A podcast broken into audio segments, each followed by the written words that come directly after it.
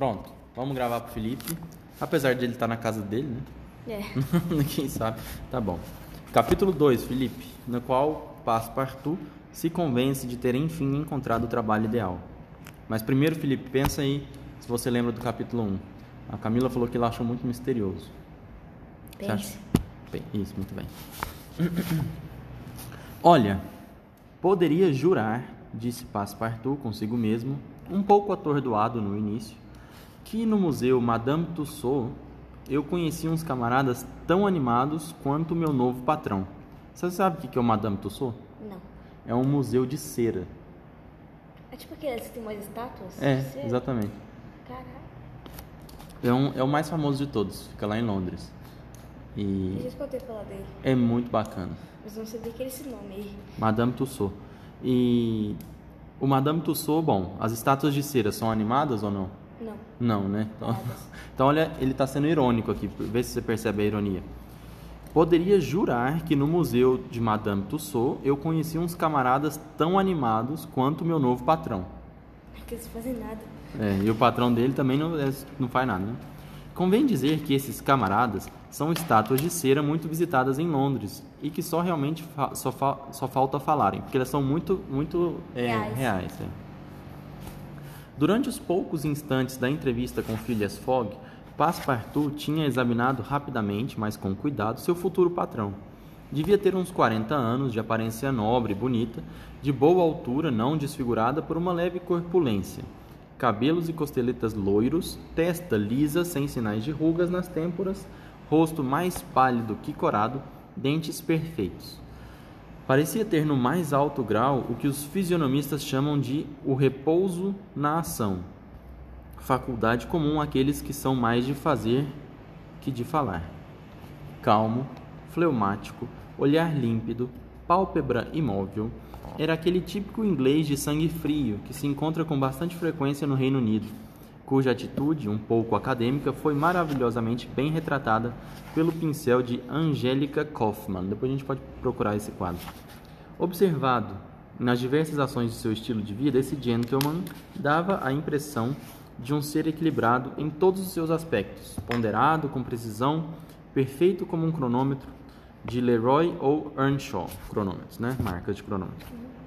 Com efeito, Phileas Fogg era a exatidão em pessoa, o que se via com sua clareza, o que se via com clareza na sua expressão dos pés e das mãos, pois nos homens, como nos animais, os próprios membros são órgãos expressivos das paixões. Phileas Fogg era daquelas pessoas matematicamente exatas, que sempre prontas e jamais apressadas economizam nos passos e nos movimentos. Não dava um passo a mais que o necessário, indo sempre pelo caminho mais curto.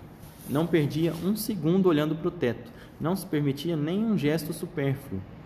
Nunca o tinham visto comovido ou perturbado. perturbado. Era a pessoa menos apressada do mundo, mas chegava sempre no horário. É compreensível, portanto, que vivesse sozinho e, por assim dizer, fora de qualquer relação social. Sabia que na vida é preciso lidar com os atritos e, como os atritos atrasam, não mantinha contato com ninguém. Sabe o que é atrito? É coisa tá errado?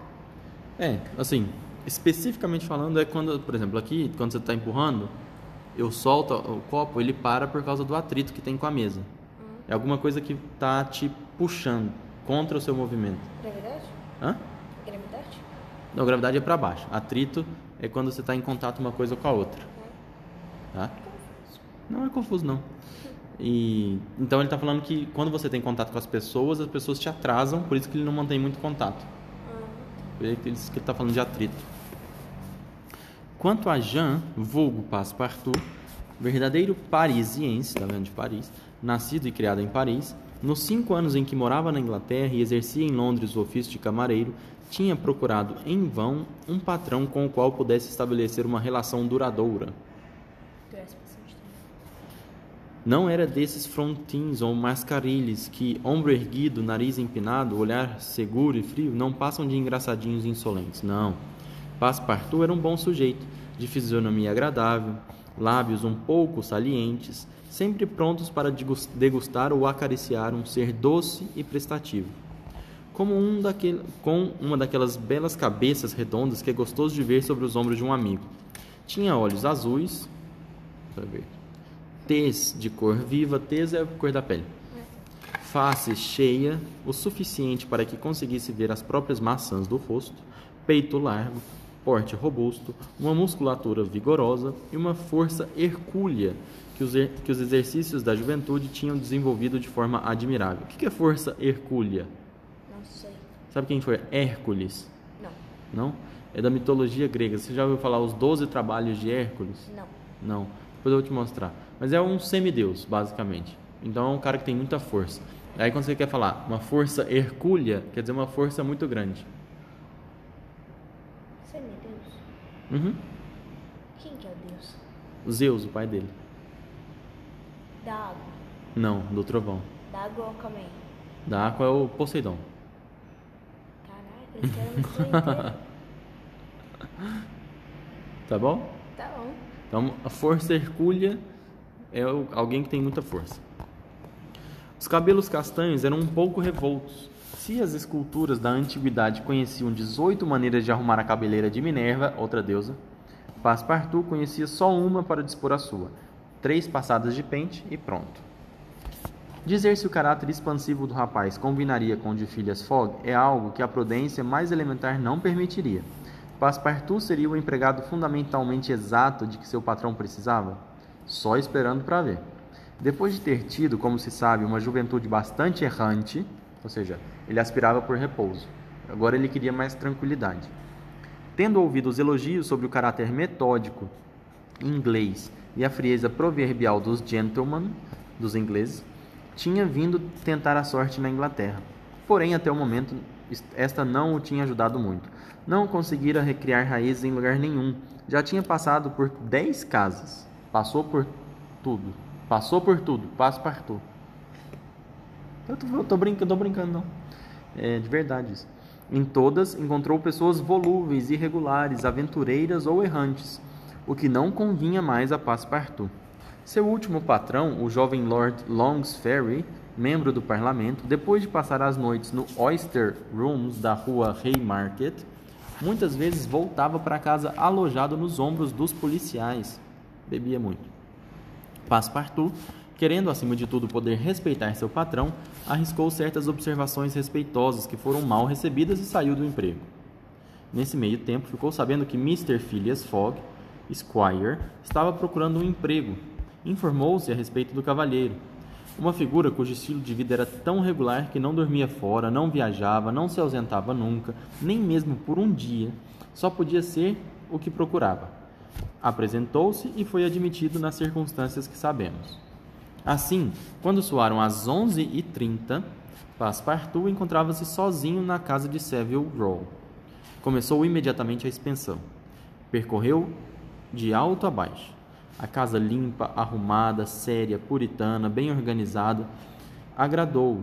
Deu-lhe a impressão de uma bela concha de caracol, mas uma concha iluminada e aquecida a gás, pois o hidrogênio carburado satisfazia todas as suas necessidades de luz e calor. Passepartout encontrou sem dificuldades no segundo andar o quarto destinado a ele. Gostou. Gostou. Campainhas elétricas e tubos acústicos punham-no em comunicação com os cômodos do mezanino do primeiro andar. Isso aqui você não vai entender. Sabe como é que ele o povo rico da Inglaterra antigamente? Sabe como é que eles chamavam o empregado? Tinha um, imagina o seu, seu quarto é lá em cima. Ah, No seu quarto tem um buraquinho e tem um fio que tem que sai do seu quarto e vai pelo esse buraquinho e vem até a cozinha, imagina. Aí no, no esse lado de cá, o buraquinho sai e tá amarrado numa, num sino. Ah, então ele foi assim. Você puxa e aí o sino toca, aí tem seu nome escrito, né? Porque vai ter no seu quarto, no seu irmão, na sua mãe, no seu pai, né? Aí tem lá no seu sininho tem Camila. Aí você toca, aí o seu sininho vai tocar, aí a moça aqui vê que foi você que tocou o sininho. Aí ela vai lá e, senhora Camila, tudo bem? O que, que a senhora deseja? É. Antigamente era assim. Sobre a lareira, um pêndulo elétrico correspondia ao pêndulo dos aposentos de, de Phileas Fogg. E os dois aparelhos batiam no mesmo instante, o mesmo segundo. Estou gostando, estou gostando disso aqui, disse Passepartout consigo mesmo. Observou também no seu quarto um papel com anotações afixado acima do pêndulo. Era uma programação de serviço diário. Compreendia das 8 da manhã, hora regulamentar em que Phileas Fogg se levantava, até as 11h30, hora em que saía da casa para ir almoçar no, no Reform Club. Todos os detalhes do serviço. O chá com torradas das 8h23, a água para se barbear das 9h37, o penteado das 9h40, depois 11h30, da manhã até a meia-noite, hora em que se deitava o metódico gentleman, estava tudo anotado, previsto e regularizado. Foi uma alegria para Passepartout refletir sobre aquele cronograma e gravar seus diversos itens na memória.